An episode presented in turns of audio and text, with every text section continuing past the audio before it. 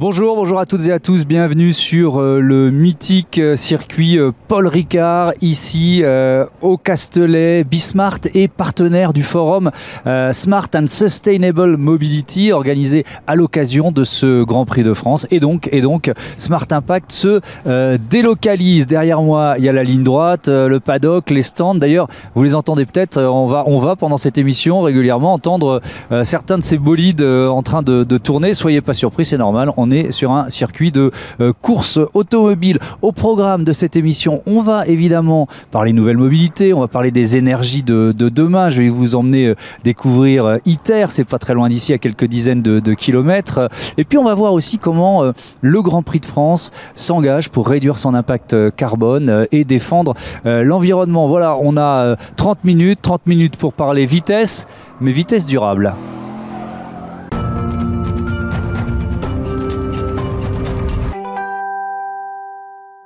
Faire rayonner la région euh, sud comme une terre d'innovation, comme une terre de progrès euh, technologique. Voilà euh, l'ambition de ce forum Smart and Sustainable Mobility. Bonjour Eric Boulier. Bonjour. Merci de nous accueillir. Vous êtes le directeur général du Grand Prix de France de, Formule 1. À l'instant, on a vu les, images de mon plateau d'ouverture avec le, décor du, Grand Prix derrière moi. C'est quel virage là? Alors, Le virage du pont, le dernier virage avant la ligne droite des stands. Ça, peut se jouer là, la course? Tout, Ça peut se jouer par partout et peut-être aussi dans les stands. Ok, on verra ça, on suivra ça évidemment euh, dimanche. Pourquoi vous avez souhaité organiser ce, forum de la mobilité durable, de la mobilité intelligente? On a en fait une volonté avec la Formule 1 et le circuit Paul Ricard d'ailleurs d'être beaucoup plus présent dans la mobilité, beaucoup plus présent dans le développement durable. Et donc euh, tout un tas d'actions ont été euh, engagées, ont été commencées. Et évidemment le thème de ce week-end c'est l'automobile. Donc ça faisait du sens de comprendre et de présenter quelles sont les différentes énergies, les différentes mobilités dans le futur. Mais, en fait, vous ne vous cantonnez pas euh, au progrès, euh, à la transition écologique appliquée à l'industrie auto. C'est vraiment toutes les mobilités qui pourront être représentées et qui vont venir s'exprimer On a effectivement essayé d'aller. Euh, en fait, on est parti déjà des circuits, par exemple, les nouvelles énergies qui vont être mises en application, les nouveaux moyens de transport, les nouvelles énergies utilisées dans les moyens de transport. Donc, on parle de l'hydrogène, on parle aussi d'électricité, on parle de. Et, aussi le mode de fonctionnement de la mobilité dans le futur. C'est-à-dire, on ne va pas consommer sa mobilité de la même manière qu'on le fait aujourd'hui. c'est quoi c'est l'ambition, c'est de créer un événement qui soit, qui soit là tous les ans, qui puisse euh, essaimer même dans l'année Oui, et puis euh, alors, c'est simplement aussi promouvoir un peu ce qu'on appelle la French Tech. On a énormément d'initiatives en France euh, autour de cette nouvelle mobilité, énormément de start-up, de sociétés qui investissent et qui sont d'ailleurs très créatives.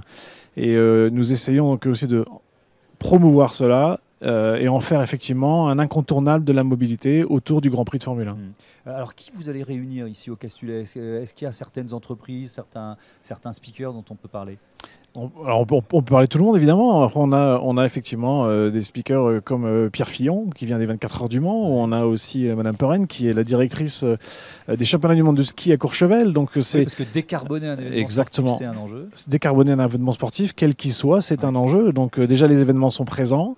On a aussi Airbus, on a aussi Cassiope qui vient présenter son nouveau service de mobilité hydrogène, mhm. de livraison notamment pour les pour les chaînes de supermarchés. On a on a tout un tas d'acteurs. Donc ça va de la au bateau. On a aussi Innova qui est présent, euh, qui vient présenter euh, un nouveau mode de, de, mobilité pour les yachts avec l'utilisation de l'hydrogène.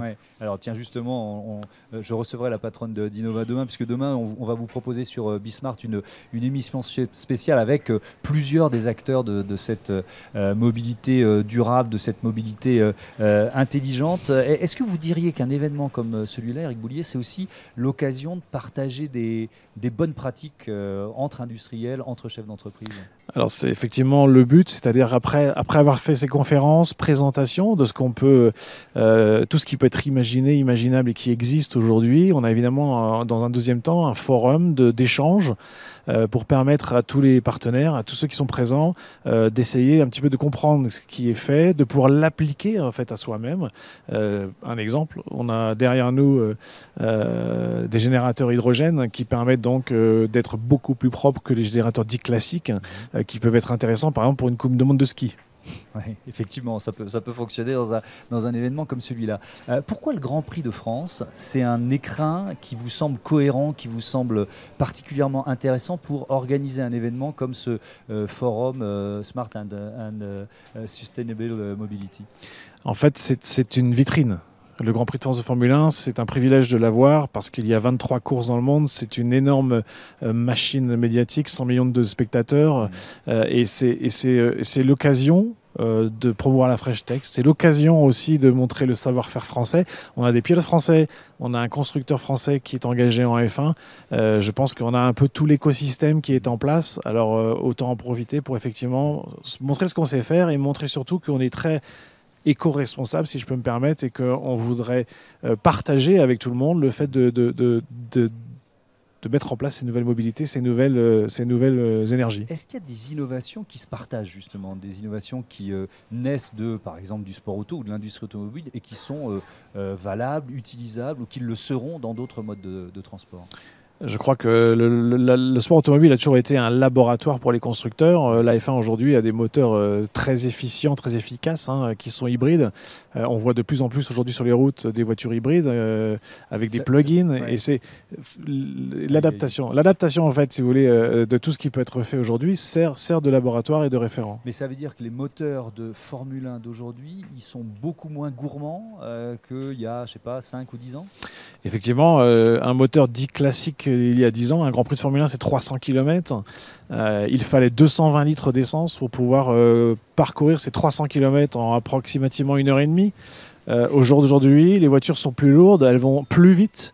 Et on fait toujours 300 km en une heure et demie, mais avec 110 litres d'essence. C'est-à-dire qu'il y a une réduction deux fois moins. Deux fois moins. Ah la consommation a été divisée par deux. Et, ça, moi, dans, ma voiture hybride ou dans la prochaine voiture que je vais acheter, je vais, le, je vais pouvoir l'utiliser. C'est-à-dire qu'il y aura un impact, un effet euh, direct pour les, pour les consommateurs, pour les automobilistes. Il y a eu, il y a déjà en fait. Hein, euh, euh, tout ce qui est technologie hybride aujourd'hui que nous conduisons tous les jours vient en fait de, laboratoires comme la F1 ou les 24 heures du Mans.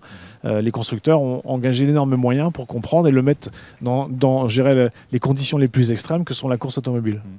Alors, pour, pour rendre un événement, on parlait de décarboner les, événements sportifs, pour, pour, c'est quoi déjà l'ambition euh, et les premières actions que vous avez menées pour euh, réduire votre impact environnemental sur un Grand Prix comme celui-là?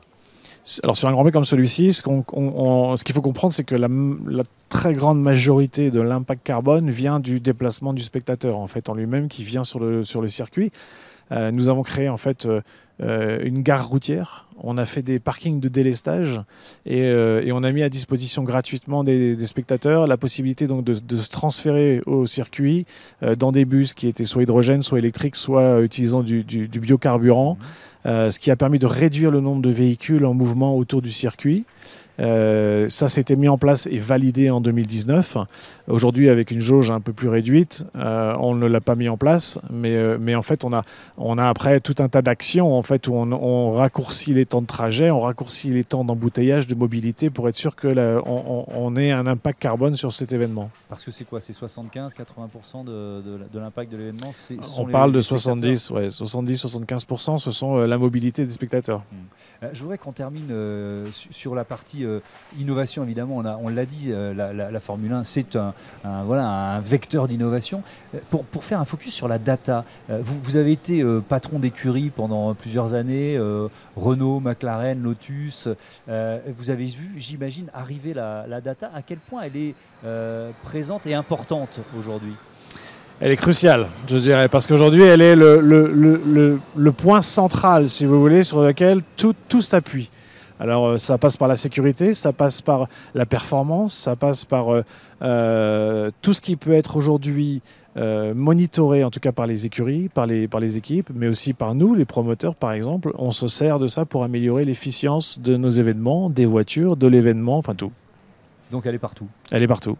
Et là aussi, euh, elle commence à diffuser dans, dans, les voitures de Monsieur Tout le Monde ou on en est encore un peu loin? Euh, Elle est déjà très très présente dans les voitures de Monsieur Tout le Monde. Un dernier mot sur les retombées économiques pour la région, parce que la région est, euh, voilà, si ce Grand Prix existe, c'est parce que la, la, région Sud est, présente. Qu'est-ce que ça, qu'est-ce que ça diffuse en termes de retombées économiques pour la région Sud? Écoutez, je vais vous donner deux chiffres. en termes d'impact économique sur la région, c'est 78 millions d'euros, un Grand Prix de Formule 1 comme celui celui-ci. et c'est l'équivalent de la création de 550 emplois CDI. Donc ce sont deux chiffres qui, je pense, euh, ont une vraie signification. Mhm. Euh, et en termes de visibilité, c'est comme je le disais tout à l'heure, c'est des centaines de millions de spectateurs, euh, c'est des, dizaines de milliers d'articles. et donc c'est effectivement un rayonnement pour la région sud. et c'était le, principe d'accueillir cet événement. Et, c'est pour ça, on termine là-dessus, que vous, voulez que ce Grand Prix il ait lieu au tout début de l'été? En fait, oui, on doit s'inscrire dans un calendrier qui est géré euh, par la FOM. Donc chaque pays euh, ou chaque ville, je me permettrai, aura ses propres contraintes. Mhm. Euh, nous, effectivement, on veut être ce qu'on appelle la Summer Race, c'est-à-dire la première course de l'été pour la F1. Merci beaucoup. Merci, Merci d'avoir participé à ce Smart Impact. on va passer maintenant à notre débat, un match, un match amical évidemment entre l'hydrogène et la technologie ITER.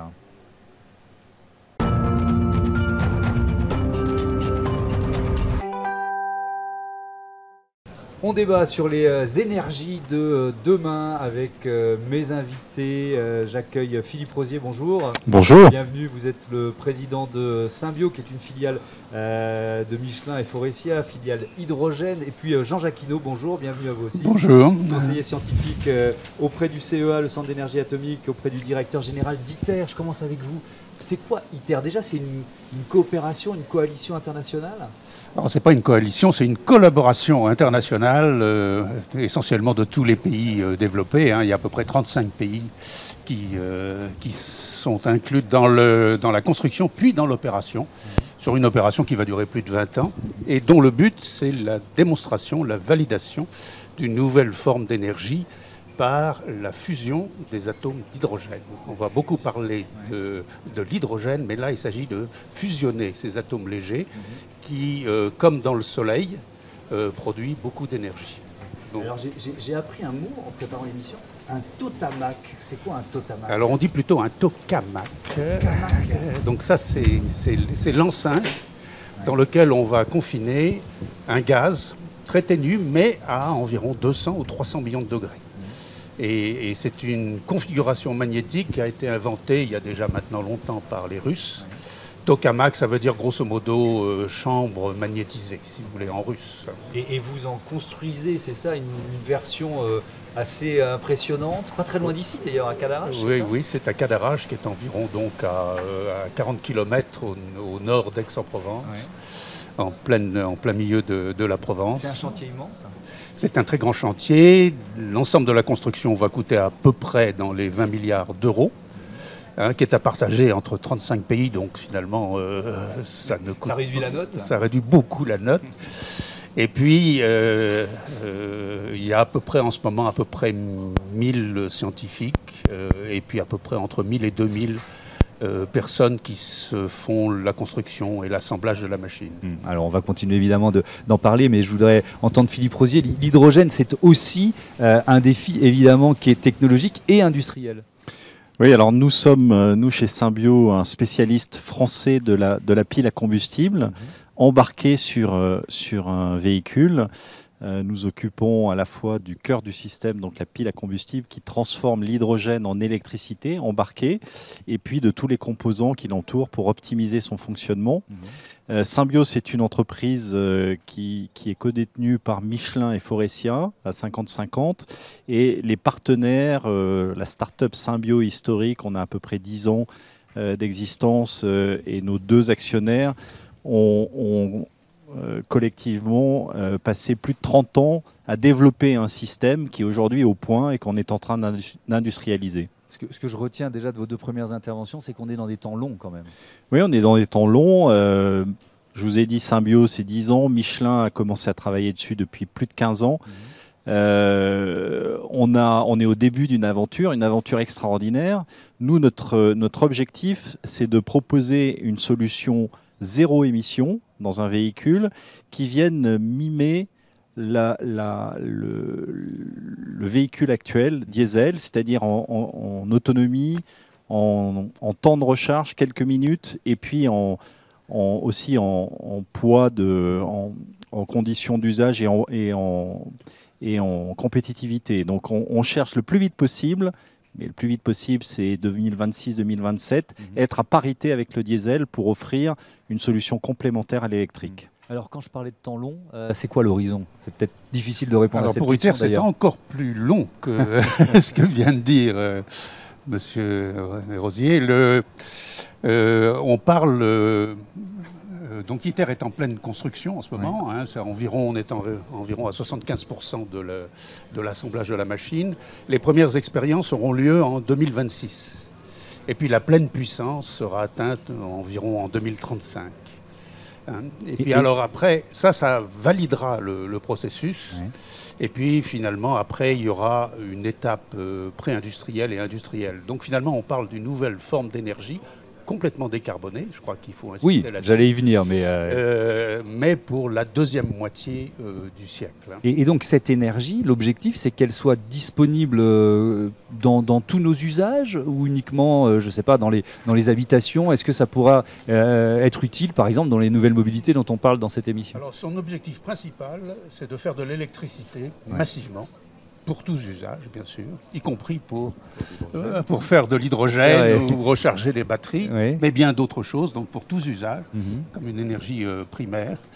Et ça c'est peut-être quelque chose que l'on aura l'occasion de développer, mais ça fait, ça fait non seulement de l'électricité, mais ça fera aussi de la chaleur. Et euh, il y a un schéma que peut-être vous voudrez développer dans lequel on peut faire finalement de l'électrolyse à haute température qui permettrait finalement de faire de l'hydrogène de façon beaucoup plus, avec un rendement bien, bien plus fort. Pour l'instant, ce sont les États qui, euh, qui euh, prennent euh, qui, la charge des investissements, ou est-ce que les entreprises commencent à, à- à s'y intéresser et à être derrière vous aussi? Oui, alors c'est une bonne question. Alors effectivement, le, le- le gros du- de l'investissement ITER, ce sont les États, Mhm. mais les industries privées s'y mettent. Et on a vu ces dernières années, finalement, un certain nombre de, de start-up aux États-Unis, au Canada et même en France, et aussi en Angleterre, qui euh, développent euh, certains des composants, puis d'autres des, des systèmes dont ils pensent qu'il sera plus, euh, qui, fon- qui fonctionnera, qui sera moins cher et plus efficace que qu'ITER. Oui, parce qu'il il va falloir construire une filière aussi, une filière industrielle. Oui, c'est une nouvelle filière. Oui. Avec, euh, et effectivement, il faut construire l'industrie qui, Oui. qui va avec. Ouais, ça fait partie des, des enjeux de l'avenir. Et justement, la transition, elle est facile. La filière hydrogène, c'est aussi un enjeu. C'est un enjeu qu'il faut penser euh, à la taille de la France, à la taille de l'Europe. Euh, co- co- comment elle se met en place, la filière? Alors, la, la filière, elle se développe, elle s'accélère même depuis, euh, depuis environ un an, avec des plans hydrogène euh, au niveau européen, donc au niveau des États membres. Par exemple, la France a annoncé l'an dernier un plan d'investissement de 7,2 milliards d'euros uniquement sur l'hydrogène, donc sur la production euh, d'hydrogène décarboné ou vert, et euh, la, mobilité, euh, la mobilité hydrogène, dont Symbio.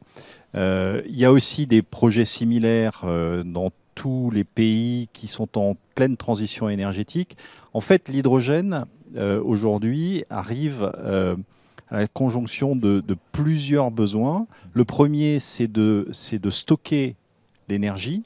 Vous avez de plus en plus d'énergie renouvelable qui se développe dans le monde, mais par définition intermittente, donc il faut pouvoir la stocker. On l'a fait sous forme d'hydrogène par, euh, par une technologie qui s'appelle euh, l'électrolyse de l'eau.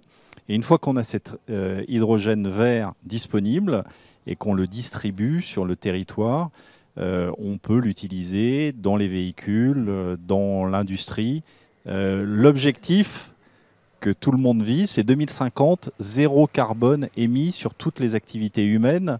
Euh, un objectif plus court terme, c'est 2035-2040, fin des véhicules thermiques en Europe, aux États-Unis. Euh, Donc vous voyez, c'est à la fois du très long terme, mais des, choses concrètes.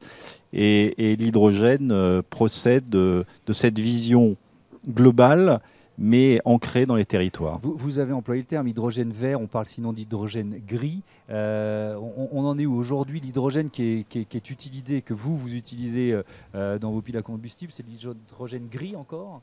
Alors déjà, l'hydrogène, c'est une toute petite molécule, Oui. euh, c'est 90% des composants dans l'univers. Vous voyez, c'est quelque chose de disponible partout autour de nous. En fait, c'est les Mais- conditions dans lesquelles on le produit. Exactement, parce que euh, il, il ne se, il ne s'au- s'autoproduit pas, sauf dans quelques, dans quelques puits en Afrique ou ailleurs, mais généralement, il est produit à partir d'un autre composant. Historiquement, c'était fait à partir du gaz, gaz CH4. On, on craque la molécule de gaz et on, on retire l'hydrogène, mais malheureusement, on produit du, gaz à effet de serre en parallèle. Donc, c'est pas évidemment pas l'objectif.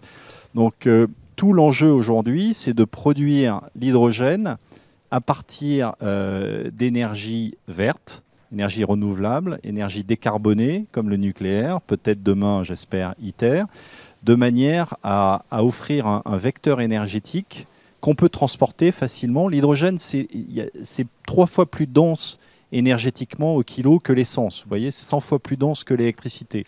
Donc on peut le transporter, on le stocker facilement pour l'utiliser dans toutes les, les, les, solutions où le tout électrique euh, ne suffira pas. Euh, je termine avec, euh, avec vous pour euh, quand, quand est-ce qu'on peut le visiter le, le tokamak, c'est ça, le tokamak de Karanache alors? Donc c'est une recherche qui est complètement ouverte et vous pouvez le, le visiter. Vous, vous, devez simplement euh, prévenir euh, environ 15 jours à l'avance. Ouais. Mais euh, ça se visite. euh, On peut assister complètement et à l'avancée des travaux. Je crois qu'il y a entre 4000 et 10 000 visiteurs euh, par, euh, par an. Ouais, qui ont des étoiles plein les yeux, non? Parce que ça fait rêver. Ben, en ce moment, c'est un, très bon moment pour visiter la machine parce qu'elle est en cours d'assemblage.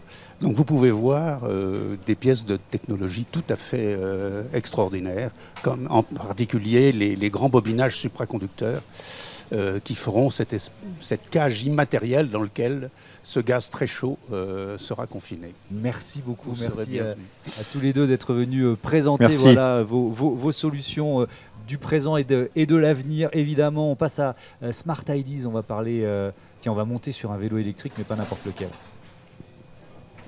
Smart Ideas avec BNP Paribas. Découvrez des entreprises à impact positif.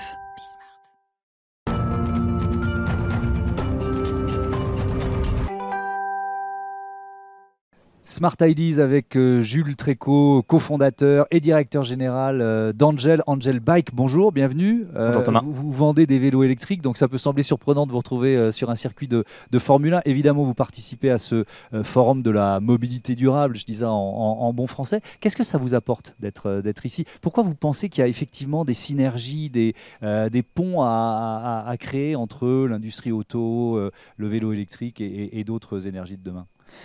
Tout d'abord, la, la F1 est un terrain d'innovation. Euh, c'est de là d'o- dont partent les majeures innovations, que ce soit dans l'électrique, que ce soit aujourd'hui dans l'économie d'énergie ou même dans la performance.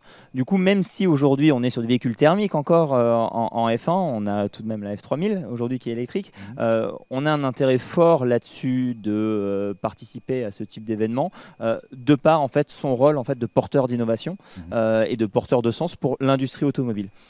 Mais est-ce que ça veut dire, parce que vous, évidemment, vos vélos, euh, ils sont tributaires des batteries électriques, est-ce que ça veut dire qu'il peut y avoir des, innovations réalisées par euh, la Formule 1 ou le sport automobile, puis l'industrie automobile, qui va euh, se répercuter sur l'efficience, l'efficacité, la sobriété de vos batteries?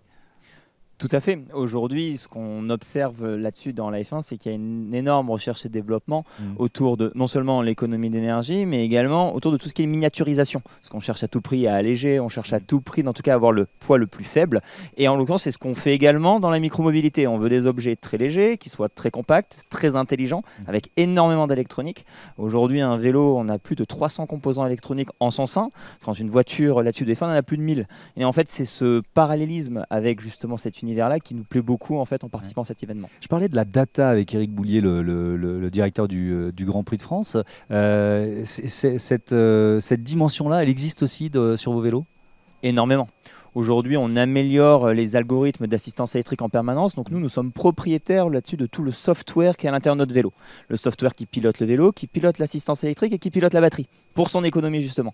Et justement, ce pilotage de software-là, toutes les datas qu'on arrive à collecter, bah, nous permettent de faire de l'amélioration continue, de permettre que le produit ne soit pas obsolète, mais qu'il puisse s'adapter au final à son utilisateur. Alors le, marché du vélo électrique, évidemment, euh, euh, il a connu euh, voilà, une explosion liée à la pandémie, la création des, des pistes cyclables éphémères qui finalement sont en train d'être pérennisées. Voilà, on est vraiment dans un trend de, croissance très, fort.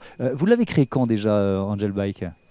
L'initiative avec Marc Simoncini d'Angel Bike date de décembre 2017. Oui, donc c'est assez, assez ancien. C'est assez ancien et il- on on nous a beaucoup dit vous êtes arrivé pile au bon moment avec euh, la pandémie, le Covid, euh, la mise en place de nouvelles infrastructures euh, par les villes. Euh, Là-dessus, c'est un projet de très long terme. Euh, ça demande énormément de recherche et beaucoup de développement pour arriver à faire un produit léger, autonome, made in France. Euh, et c'est pourquoi là-dessus, enfin, on a commencé très très tôt. Mhm. Et donc on est arrivé sur le marché, euh, là-dessus on a annoncé publiquement notre lancement en novembre 2019 et on a livré nos premiers vélos en septembre 2020. Et où vous en êtes toute votre croissance aujourd'hui? Aujourd'hui, on a mis sur le marché plus de 3000 vélos en circulation, majoritairement en France et avec un début d'expansion européenne. Notre marché est la ville. Donc là-dessus, nous, notre théorie, c'est on souhaite améliorer le quotidien dans les villes et surtout la libérer de la vé- enfin, du véhicule thermique individuel. En disant aujourd'hui, c'est pas efficient pour se déplacer en ville. Il faut des objets de micromobilité. Ça peut être le vélo, ça peut être la trottinette, ça sera peut-être l'overboard, on ne sait pas. Euh, là-dessus, on pense véritablement que l'urbain aura sa panoplie qui sera toujours composée d'un smartphone, d'un ordinateur portable et d'un objet de micromobilité. Euh, donc, donc vous êtes dans cette, dans cette logique-là, dans cette perspective-là. Moi, il y a une dernière question, il nous reste un peu plus d'une minute, qui est centrale pour tous ceux qui possèdent des vélos électriques, c'est la question de la sécurité. Co- comment vous améliorez, comment vous tenez une promesse de sécurisation euh, des vélos que vous vendez à vos clients? Vous savez, lorsqu'on a commencé euh, à créer Angel, on a regardé tout ce qui était possible de faire. On, a pris énormément de choses de l'univers de l'automobile. Euh, Là-dessus, euh, les clignotants, dans le code de la route pour le cycle, n'existaient pas. Oui, C'est clignotant, le cycliste tendait le bras, c'était un- enfin, ça n'apportait pas de la sécurité. On a décidé de créer les premiers clignotants pour vélo, qu'on a totalement intégrés au vélo. Là-dessus, il n'y avait pas de détecteur chute. On disait aujourd'hui, euh, vous êtes en voiture, vous avez un choc, vous avez une alerte si vous allez avoir un accident. On va également apporter cette technologie-là dans un objet de micromobilité.